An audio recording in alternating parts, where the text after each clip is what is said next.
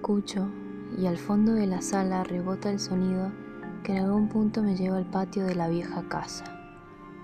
Lo escucho. Tengo un buzo verde oscuro, el pelo sin peinar. Puedo ver levantarse mis pestañas a la vez que mi atención por un instante. Y suena una vez más. No respondo. No me es propio. No lo entiendo. Frente a una gran insistencia, adopto más bien un pequeño conjunto de sonidos que, con cierta coherencia, me permiten continuar la acción inmediata del ocio en aquel despejado semiparaje donde me encuentro.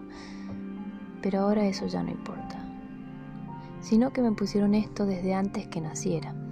Me habría quedado grandes para ese entonces como cualquier tipo de prenda hecha de algodón suave. Suave. Otra vez resuena.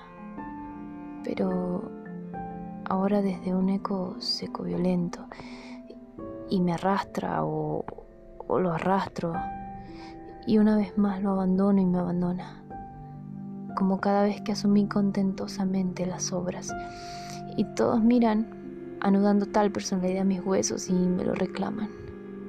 Entonces, no hay nada que quedase en mi humilde casa contra ese continuo acercar de la fonética interrumpiendo el cuerpo. Valeria, levanto mis pestañas y adopto por fin, madre, eso que me has impuesto lleve. ¿Estás bien?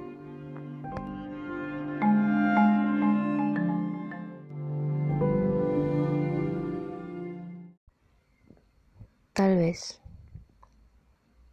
Pienso y quiero hablarte. Destapo y en mi garganta quema eso que resurge en mis fosas nasales.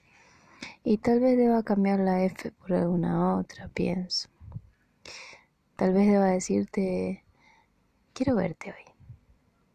Hoy que hace invierno como aquella vez, ¿te acordás? Que resuena de lejos. Esa es tu voz. 30 del 6 201 AM.